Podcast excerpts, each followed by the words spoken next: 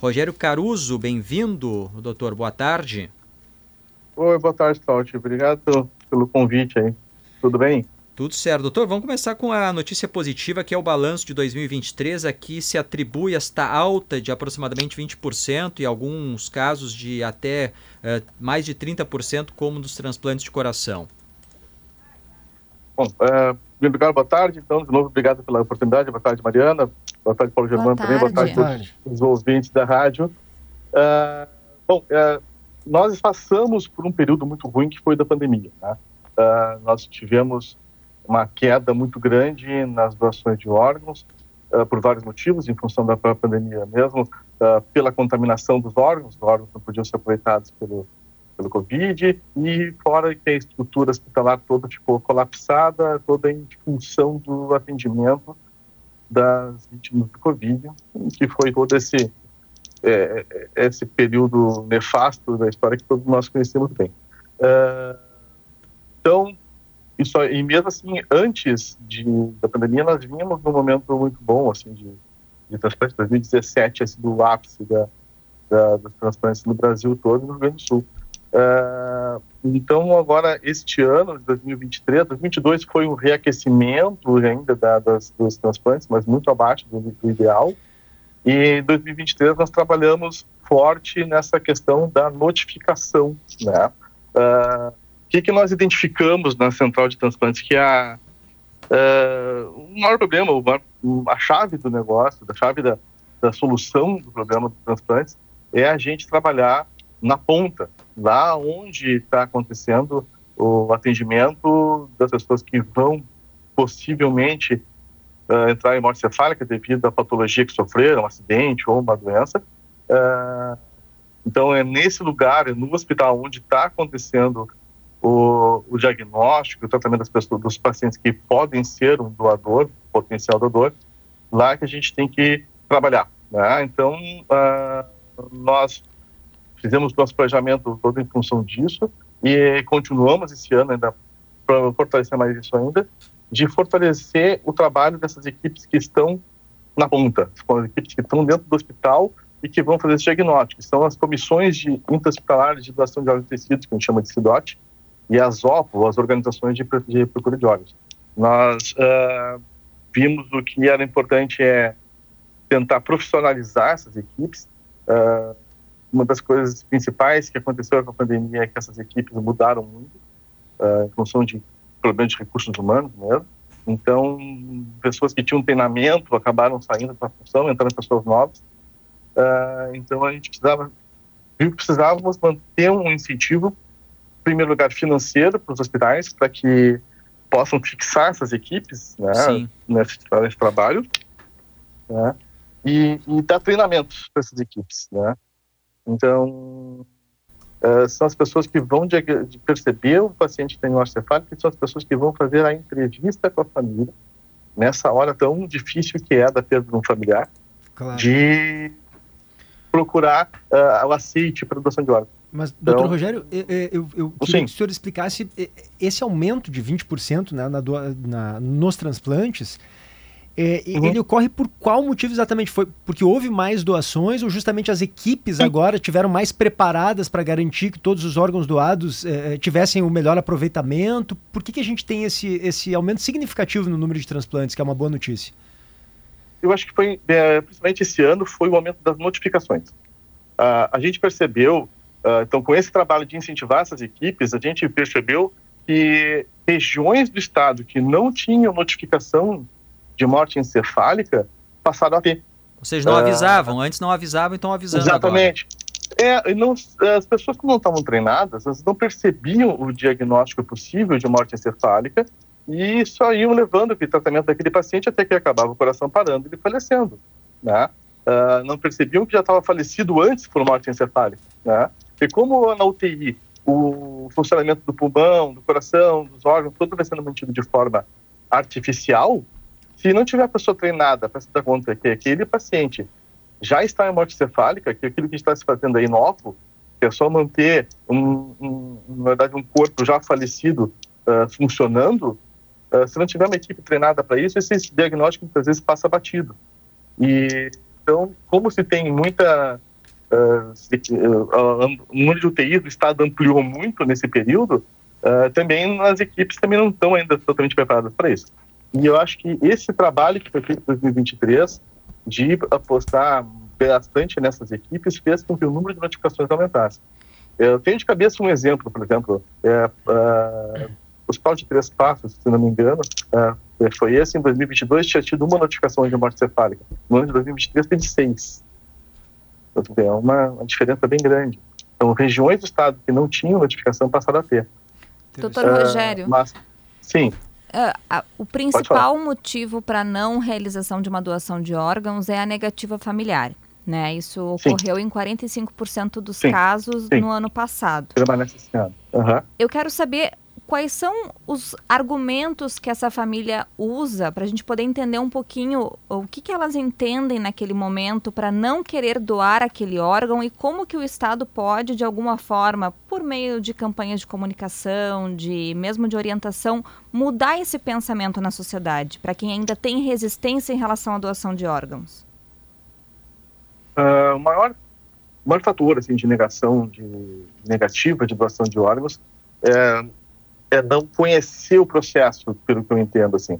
As pessoas, as famílias dizem serem contrárias à doação ou por não entenderem bem o que é a doação de órgãos, é, por não saber se o falecido era doador em vida e muitas vezes por é, ah, eu quero o corpo íntegro, não quero faltando nenhum pedaço, vamos dizer assim, né?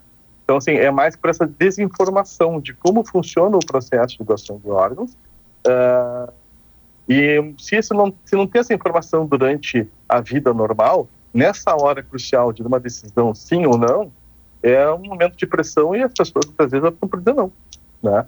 Então, a maior parte das negativas é por desconhecer, né, ou por ser contrário, ou por desconhecer a vontade do falecido em doar um órgão. Um mesmo, então, doador, que... um mesmo doador pode ajudar quantas pessoas com órgãos? Se for o ideal, o doador ideal, oito pessoas. Oito?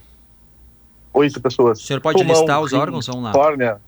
É, uh, bom, começando pelo coração, uh, dois pulmões, tá? pode ser que possa ser transplantar dois, um para cada paciente.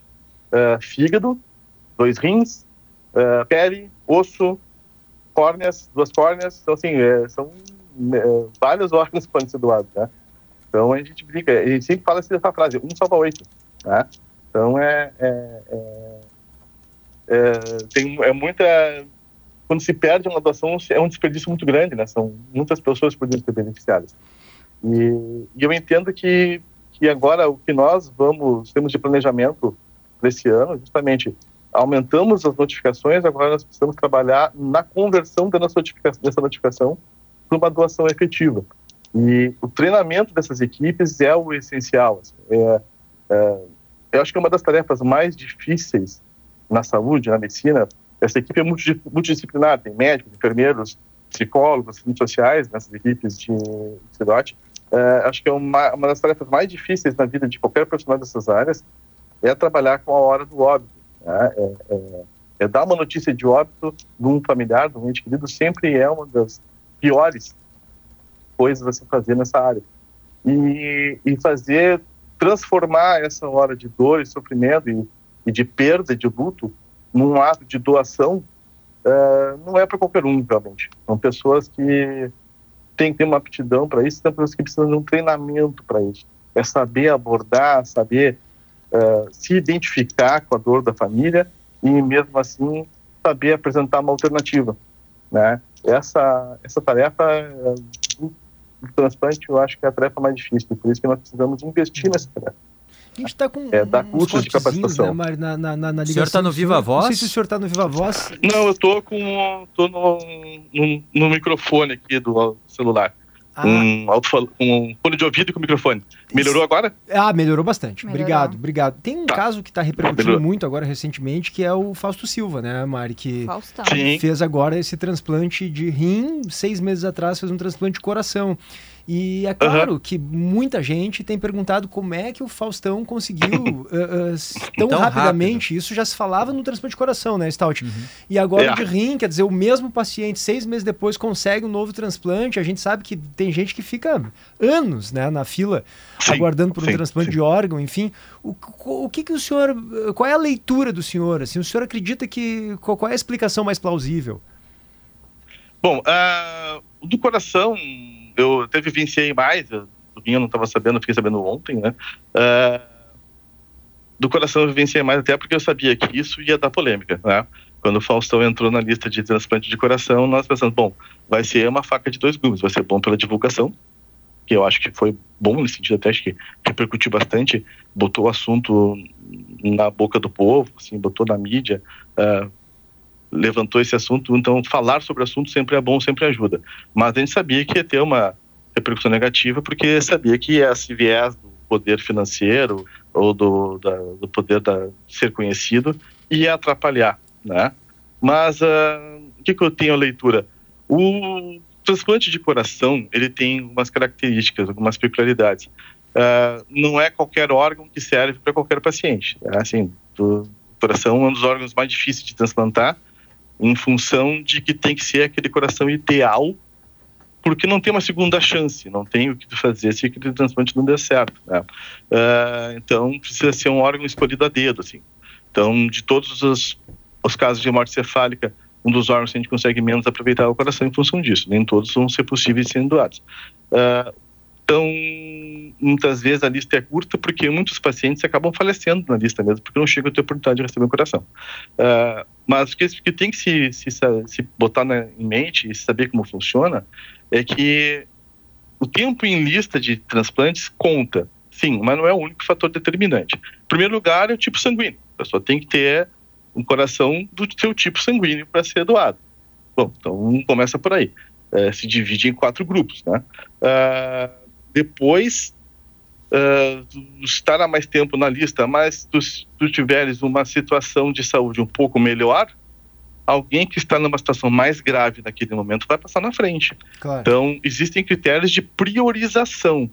Uh, se o paciente está numa UTI e não consegue sair dessa UTI porque precisa de uma medicação uh, inotrópica, positivo, uma medicação que que, que fortaleça o coração para funcionar, e ele depende disso para continuar vivo, ele vai passar na frente da lista porque ele está numa situação de urgência.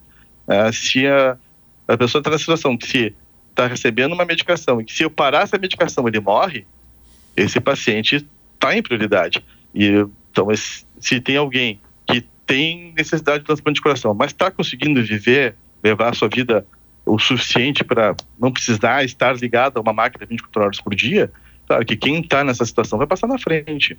E que eu saiba foi isso que aconteceu. Ele estava numa situação de urgência, ele estava em situação de falência cardíaca, falência renal, tanto que agora precisou de transplante de rim, né? Os rins dele já estavam mostrando já falência em função da insuficiência cardíaca, da falência cardíaca naquela época. Né? Então, imagino que a equipe que trata dele foi tentando uh, melhorar a situação e levar adiante o máximo possível para não precisar de um transplante renal. Só que acabou precisando. Uhum. É, Mas em resumo, coisas então, que acontecem. Sim, o senhor acha que é que é plausível, que é factível essa sim, possibilidade sim, de uma pessoa eventualmente sim. precisar de dois transplantes em seis meses e, e sim, conseguir. Sim, sim, sim. Até porque o transplante de rim é mais fácil de se conseguir, né? O, o, tem uma lista grande de rim, mas uh, o rim tem mais peculiaridades de compatibilidade. Não basta ser só do mesmo tipo sanguíneo. Existe uma compatibilidade por um sistema de, de imunidade ligado aos leucócitos também, chamado HLA. Né? Uh, se existir incompatibilidade entre o HLA do doador do receptor, se esse, mesmo que esse receptor seja o primeiro da lista, não adianta tu implantar esse órgão nele porque vai ser botado fora, porque vai haver uma chance muito maior de rejeição. Certo. Então, a gente, quando tem alguém para receber um rim, uh, a gente faz primeiro uma prova cruzada entre o doador e o receptor, dos primeiros 30 pacientes, por exemplo, da lista, para ver em qual deles é melhor a alocação. E muitas vezes não vai para o primeiro, Sim. porque nem sempre o primeiro é o ideal para se aproveitar esse órgão. E, e como então, está a fila, doutor? A gente está saudando aqui esse aumento de 20%, mas ainda tem milhares de pessoas que estão na fila esperando por um órgão Sim. aqui no Rio Grande do Sul. Sim. E uh, o doutor mesmo falou que antes da pandemia a gente tinha um cenário bem melhor, a pandemia atrapalhou Sim. muito essa questão da doação. Então, uh, quando é que a gente vai chegar, talvez, a um parâmetro pré-pandemia e qual é a situação atual? Quantas mil pessoas estão na fila e quais são os órgãos que as pessoas mais estão aguardando? Bom, uh, o primeiro passo, assim, o que nós gostaríamos de, nós queremos uh, voltar à situação pré-pandemia é em relação às córneas. Uh, pré-pandemia nós tínhamos uma situação de, como nós chamamos de córnea zero. A gente não tinha fila para córnea. Uma pessoa que entrasse em, em, em lista para receber uma córnea, porque precisava de uma córnea nova, recebia sua córnea em 15 dias. Então, hoje em dia está levando um ano. então, a primeira primeira situação que nós queremos voltar ao, ao pré-pandemia é em relação às córneas. Hoje em dia, em torno de 1.200 1.300 pessoas esperam por uma córnea.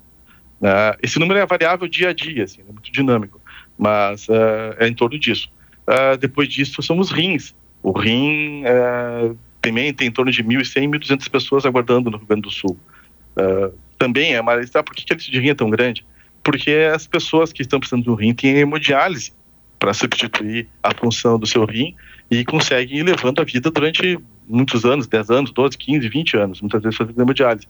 Então, uh, se ele não receber um rim, ele continua na fila esperando. Então, por isso que a, a fila do rim, ela, ela vai se alongando, entram pessoas novas e se não der vazão, nem todos saem.